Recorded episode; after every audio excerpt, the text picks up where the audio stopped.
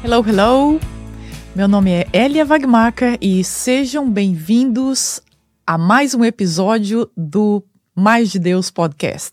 Aliás, seja bem-vindo ao episódio de número 40. Então, hoje, nesse estudo que vamos ter do livro de Oséias, nós vamos ver uma coisa muito interessante: que Deus ordena que o profeta Oséias se case com uma prostituta.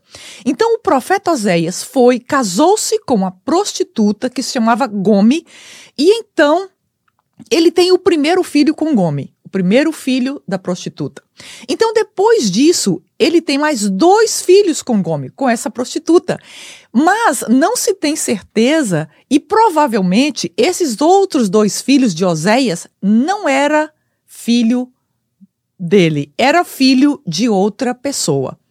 E então, não bastasse isso, Gome, a prostituta, esposa de Oséias, deixa Oséias, abandona Oséias e volta para a prostituição. Então Deus ordena a Oséias que vá e compre Gome, Gome de volta. Que história tão estranha é essa que Deus está mostrando? Deus está mostrando com esta metáfora o quanto ele amava Israel, o quanto Israel, apesar de ter se afastado dele e se tornado como uma prostituta, Deus amava Israel e deseja, res, desejava restaurar Israel. O que é uma metáfora? Uma metáfora é quando nós usamos a figura ou objeto de alguma coisa para representar uma outra coisa. Digamos que eu quero contar para você uma história e eu uso então esses óculos aqui como uma metáfora para te representar aquela história. Então, esse objeto vai apresentar ou representar a história que eu estou te contando.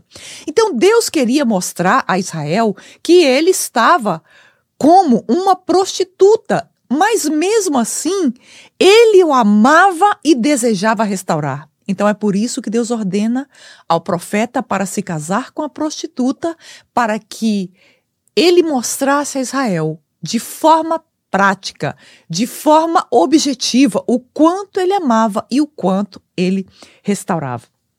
Estava disposto a restaurar Israel. Então, Israel foi escolhido por Deus dentre todos os povos, foi escolhido para ser o povo de Deus. Israel foi escolhido para ser a noiva, a esposa de Deus na terra, vamos dizer assim. Então, Israel recebeu o amor de Deus, o cuidado de Deus de uma forma extraordinária. Deus foi tirou Israel do Egito, passou por todo o deserto, colocou Israel na terra prometida, mas desde que o rei Salomão morreu, Israel se dividiu em dois reinos, Reino do Norte e Reino do Sul. Aqui nesse texto nós vemos ser tratado como Reino do Norte como Efraim e Reino do Sul como Judá. Então Israel começa a deixar o relacionamento com Deus e se envolver com outros deuses, assim como uma prostituta faz. E o que é a prostituição? Então a prostituição é a prática ou business de se engajar sexualmente em troca de dinheiro ou de benefícios. Isso é prostituição. E por que a prostituição é pecado? E a prostituição, aliás, é um crime. Aqui nos Estados Unidos, por exemplo, a prostituição somente em um estado Nevada é legalizada, mas os demais estados a prostituição é considerada como crime. Por quê? Porque a prostituição é considerado um tráfico humano. A pessoa está usando o seu próprio corpo, usando a criação de Deus para então obter benefícios ou lucros. Alguns países, como o Brasil, por exemplo, a prostituição foi legalizada em 2002, isso está no artigo 230 da Constituição brasileira. Então, segundo a palavra de Deus, segundo o modelo que Deus deixou, o relacionamento marital entre um homem e uma mulher, ele deveria ser baseado e funcionar na base do amor. O amor de Deus. Então, quando um relacionamento sexual, ele não é marital, ele não é na base do amor, ele é utilizado para se obter lucros e benefícios, então isso é prostituição. Então, no capítulo 4, quando nós lemos em Oséias, nós vemos que o profeta menciona cinco mandamentos dos dez que Deus deu. Israel estava quebrando pelo menos esses cinco mandamentos. Então, no capítulo anterior, já no capítulo 4, nós vemos que Israel quebrando os mandamentos. Já no verso 6, nós vamos estudar agora como é que Deus tenta restaurar Israel. No capítulo 5, que é o capítulo anterior, nós vemos uh, o profeta mencionando os pecados de Israel como Israel se afastou de Deus. E principalmente o pecado de Israel começa porque os líderes espirituais, os sacerdotes de Israel, eles se omitiram de fazer o trabalho deles, que era ensinar a palavra de Deus.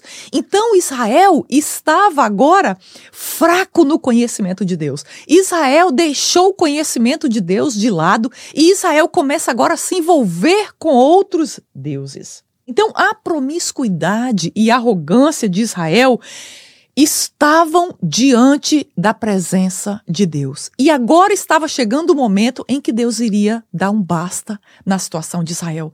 Deus vinha avisando profetas após profetas de que se Israel não mudasse os seus caminhos, Deus iria trazer o julgamento, Deus iria levar Israel para o cativeiro e Deus então acabou fazendo o que ele prometeu. Então, o que acontece?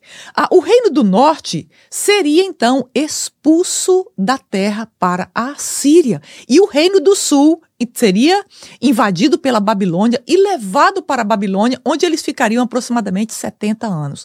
Acontece que o reino do sul, Judá, foi para a Babilônia, mas eles retornaram para Judá. Deus trouxe de volta. Acontece que a tribo, as tribos do norte, Efraim, eles foram expulsos da terra, a Síria invadiu o país e eles foram então se misturando com outras raças, com outros povos, mas eles nunca retornaram a ser o povo que eles eram.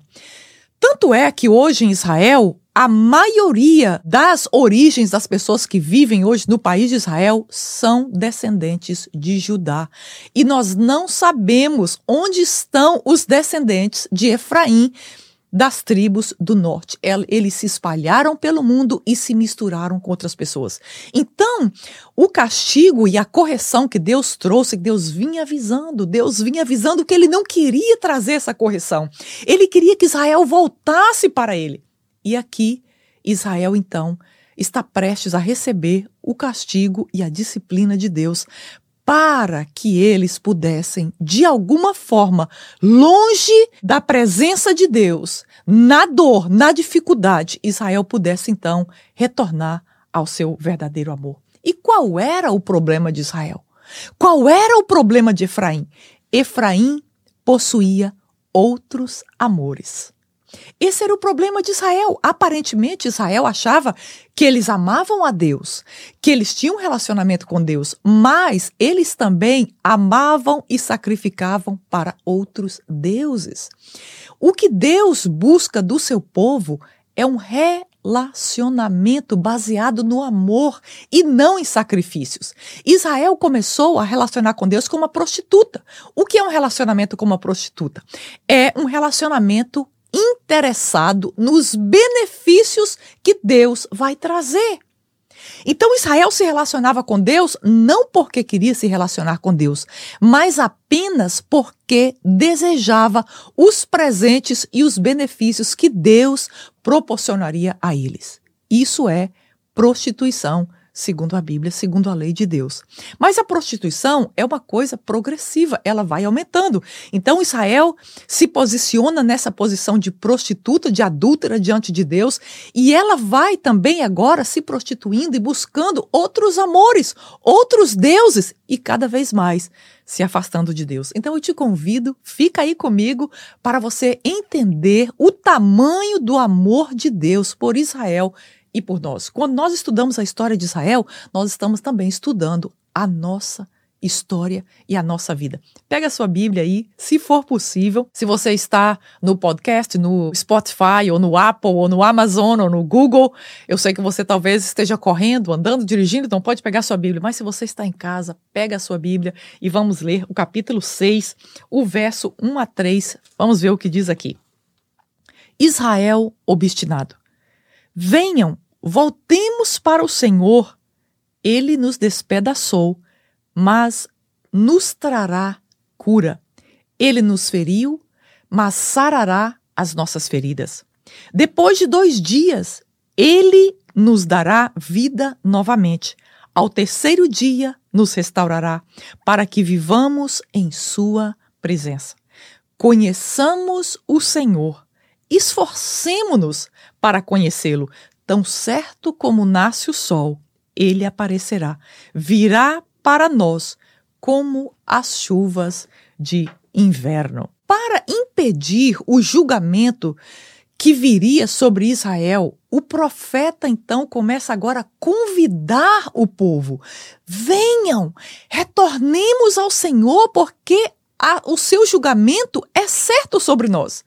Mas se nós buscarmos, Ele vai então curar as nossas feridas, Ele vai restaurar a nossa sorte. O povo estava andando nos seus próprios caminhos. Nós algumas vezes pensamos que andar fora da presença de Deus é andar carregando outros deuses. A partir do momento que nós buscamos a nossa própria vontade e nós caminhamos os nossos próprios caminhos, nós estamos então longe dos caminhos de Deus e da vontade de Deus. Israel buscava agora a sua própria satisfação com as suas próprias forças. Tudo que Israel agora queria era a sua própria felicidade, era a sua própria satisfação. E isso é o contrário de buscarmos a nossa satisfação em Deus e buscarmos a nossa completude em Deus e somente em Deus. Então Israel vinha fazendo a sua própria vontade, buscando a sua própria satisfação. Então, agora Deus ia colocar um limite. Deus nos permite pecar até um certo ponto, mas para nossa prote própria proteção, ele vai chegar um momento em que ele vai parar a estrada que nós estamos caminhando, ele vai fechar para que nós ainda possamos encontrar salvação de uma outra forma se Israel voltasse para Deus. É isso que o profeta está dizendo. Então, Israel seria curado, porque Deus disse que trituraria Israel em pedaços. Nós falamos da metáfora da prostituta e no capítulo anterior, no capítulo 5, Deus usa uma outra metáfora para mostrar ao povo, para que o povo pudesse entender o que estava acontecendo. Ele diz: Olha, se Israel não voltar para mim, eu vou sair como um leão jovem e selvagem, e eu vou triturar Israel. Eu vou cortar Israel em pedacinhos. Eu vou destruir Israel em pedacinhos. Mas aqui no capítulo 6 ele diz: mesmo se eu quebrar Israel em pedacinhos com a, como a fúria de um leão, se Israel voltar para mim, depois disso, eu vou curar Israel e eu vou atar as suas feridas. Realmente eu não consigo compreender o amor de Deus por Israel e por nós. É algo que nos constrange. Porque apesar de tanto pecado que Israel e que nós praticamos, e às vezes procurar a nossa satisfação, porque nós que somos chamados para caminhar com Deus, nós somos chamados a buscar a nossa satisfação em Deus e não em nós mesmos, e não em coisas, e não em lugares, mas no próprio Deus. Depois de todo o desrespeito de Israel com Deus, Deus volta e diz: Olha, Israel, se você se arrepender, então você receberá a cura e as suas feridas serão atadas. Deus sabia que o pecado que Israel estava praticando deixaria feridas horrendas no espírito e na alma de Israel. E Deus sabia que a disciplina que ele traria também traria feridas profundas no coração de Israel. Mas agora ele diz: Olha, Israel, se você retornar para mim em arrependimento, eu vou curar as suas feridas. De onde viria a salvação de Israel? Ora, a salvação de Israel viria de onde vem a nossa salvação. Viria do único Salvador da humanidade. Como nós lemos aqui, no segundo dia Israel seria curado e no terceiro dia Israel seria restaurado. Estudiosos, quase no geral, concordam que esse texto aqui está se referindo ao nosso Senhor Jesus Cristo, comparando com 1 Coríntios 15, 4, que indica que Jesus ressuscitou ao terceiro dia. Mas para Israel receber essa promessa de alívio, ele teria que ter arrependimento verdadeiro. Israel só queria o prazer, felicidade e estava fazendo o que fosse requerido em troca desses prazeres. Você sabe aquela situação que é comum a nós humanos? Que em troca da felicidade, em troca da atenção das pessoas, em troca de poder, as pessoas ou nós fazemos qualquer coisa. Há pessoas que estão dispostas a negociarem qualquer princípio, qualquer coisa em suas vidas para que elas tenham um certo tipo de vantagem. Israel estava fazendo aqui exatamente as mesmas coisas que nós estamos vendo e vivendo em nossa geração, onde as pessoas deixam seus princípios em troca de vantagem para si mesmo, para sua própria felicidade e para sua, seu próprio prazer. Deus quer nos ver cheios de alegria e cheios de satisfação, mas o que Deus requer é que a nossa satisfação e a, que a nossa alegria seja encontrada nele e não nas fontes desta terra. E não em outros líderes. líderes. Oséias então exorta Israel para conhecer a Deus. Não há como relacionar com Deus sem conhecer a Deus. Nós vamos à igreja no domingo, ouvimos a palavra, isso é uma bênção, mas eu quero te dizer que isso não é suficiente. Nós precisamos conhecer a palavra de Deus. Muitas pessoas gostam da palavra de Deus ou conhecem decor talvez o Salmo 91, o Salmo 23, deixa aberta em sua casa, ótimo. Mas o nosso convite é para que nós verdadeiramente conhecemos a palavra de Deus e nós tampouco podemos escolher as partes bonitas. Nós vamos lá em Salmo e lemos aquele texto maravilhoso que enche a nossa alma. Nós vamos lá em Provérbios, em Cantares, nós vamos em livros que trazem para nós, vamos dizer assim, um sabor como a sobremesa, mas nós somos convidados a conhecer a palavra de Deus de Gênesis a Apocalipse, de capa a capa. Mas a palavra de Deus é algo mais profundo para nós. A palavra de Deus é algo que é para transformar as nossas vidas.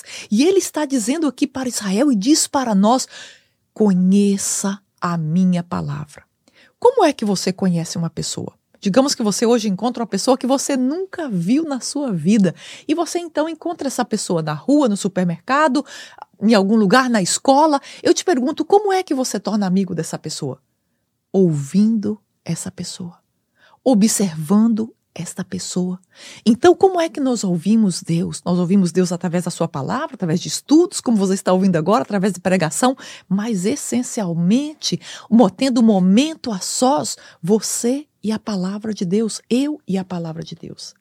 Então, nós vamos ver agora que Deus requer lealdade.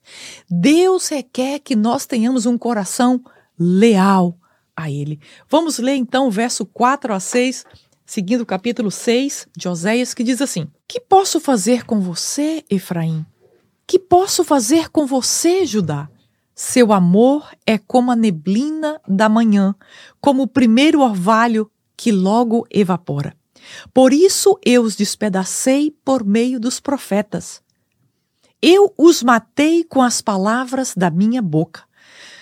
Os meus juízos reluziram como relâmpagos sobre vocês pois desejo misericórdia e não sacrifícios, conhecimento de Deus em vez de holocaustos.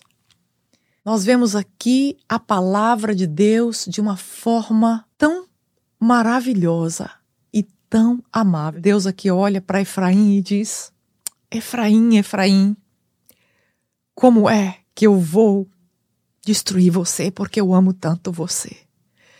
Mas nós temos que entender que não existe, não existe amor sem disciplina. Amor sem disciplina é apenas uma fantasia. Então, o amor de Deus inclui a disciplina. O amor de Deus para conosco inclui a disciplina de Deus para conosco. Porque quando nós somos disciplinados, então nós voltamos para Deus.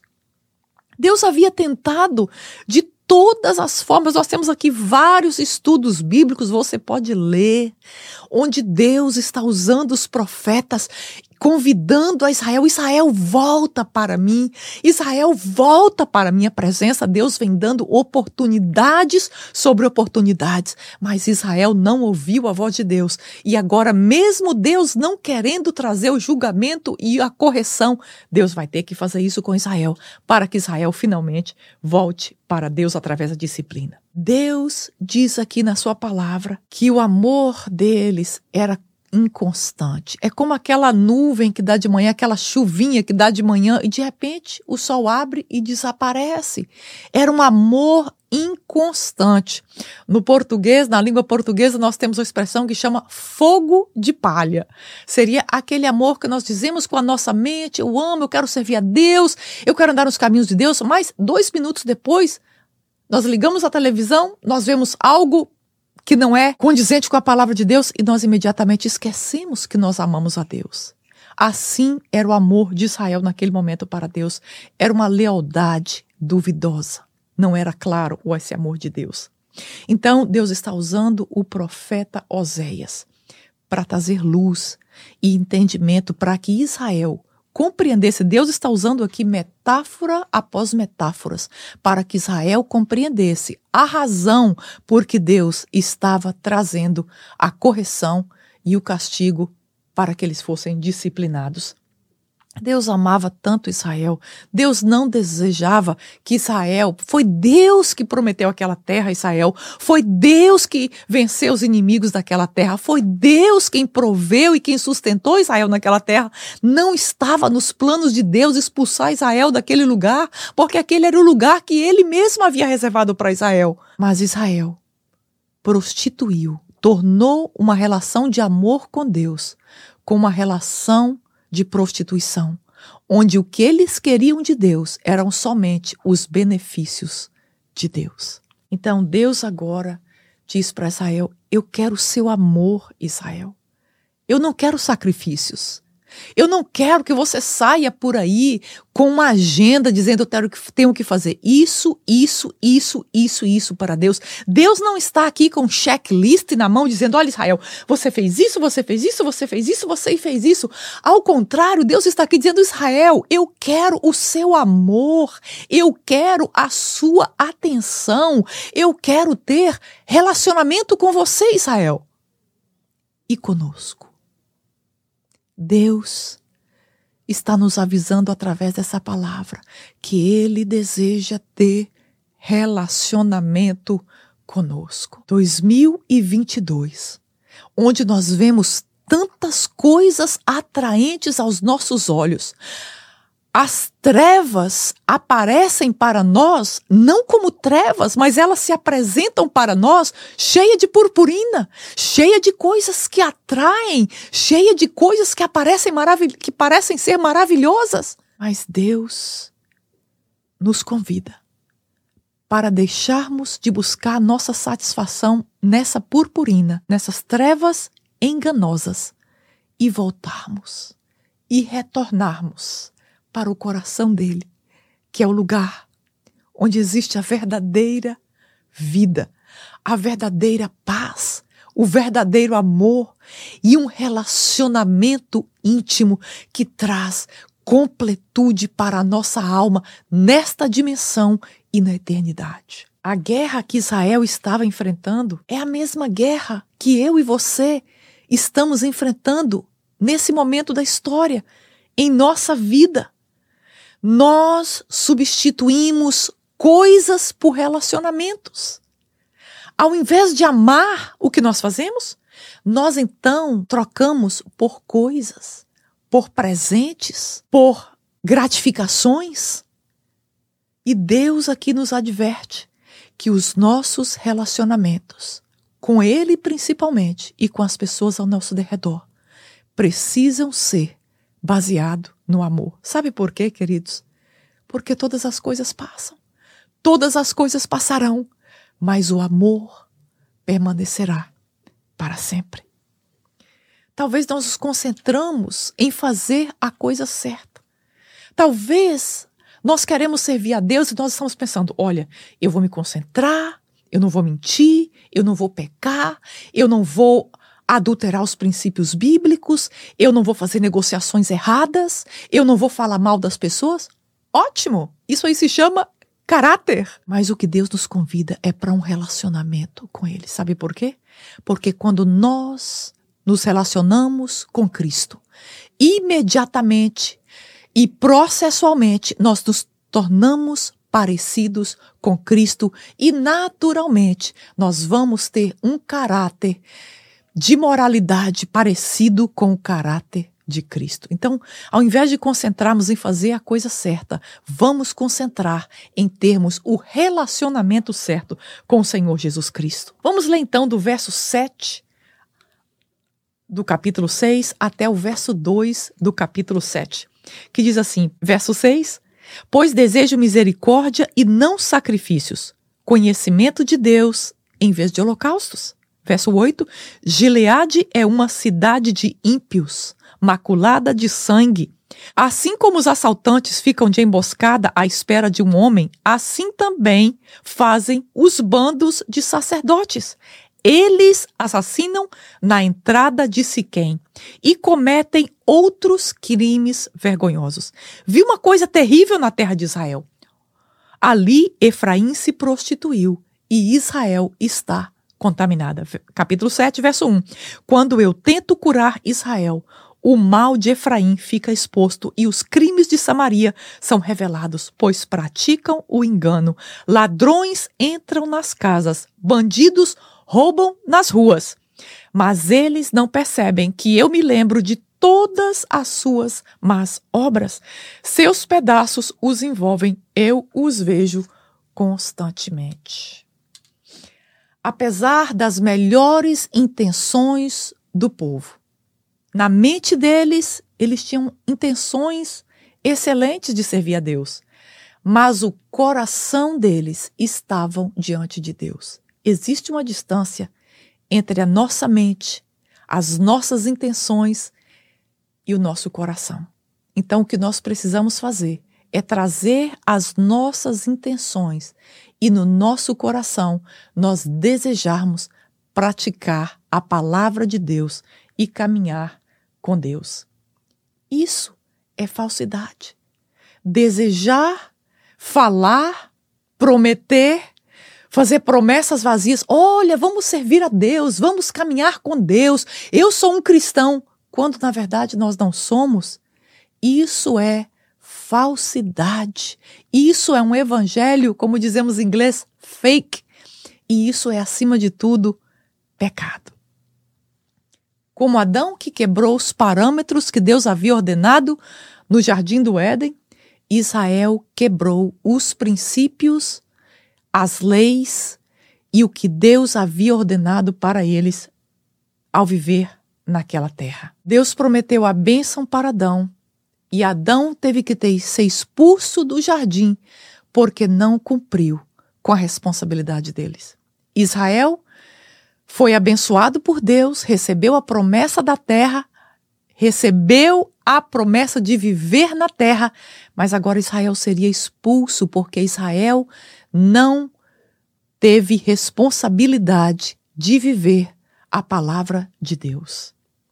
Muitas vezes Deus nos coloca onde nós pedimos. Muitas vezes Deus nos dá a bênção que nós oramos. Mas como nós não temos responsabilidade sobre aquela bênção, então Deus tem que nos tirar da bênção que ele nos colocou. Deus prometeu abundância e favor a Israel na terra que manaria leite e mel. Mas Israel abdicou da sua responsabilidade, da confiança e da fidelidade a Deus. Claro que Deus não irá coroar ao infiel. Deus não irá coroar aquele que não honra e não obedece aos seus princípios e à sua palavra. Ao estudarmos Israel, nós estamos estudando sobre nós mesmos. Essa palavra é para nós analisarmos o nosso próprio coração e a nossa condição diante de Deus e o nosso relacionamento com Ele. E é fácil nos perguntarmos como é que Israel chegou a esse ponto tão baixo? Como é que Israel se distanciou tanto? Israel ia lá fazer seus sacrifícios, Israel estava cumprindo a sua vida religiosa cabalmente, vamos dizer assim, se fosse na, nesse momento, Israel ia à igreja todo domingo sem falhar um culto. Israel era fiel à vida religiosa, mas seu coração estava longe de Deus.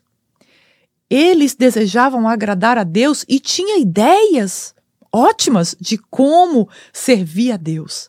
Mas essas ideias estavam apenas em sua mente e longe do coração. Deus deseja que nós tenhamos um relacionamento verdadeiro com Ele. E não existe relacionamento sem conhecimento. É por isso que esse texto nos convida a conhecermos a Deus. Como é que vamos relacionar com Deus?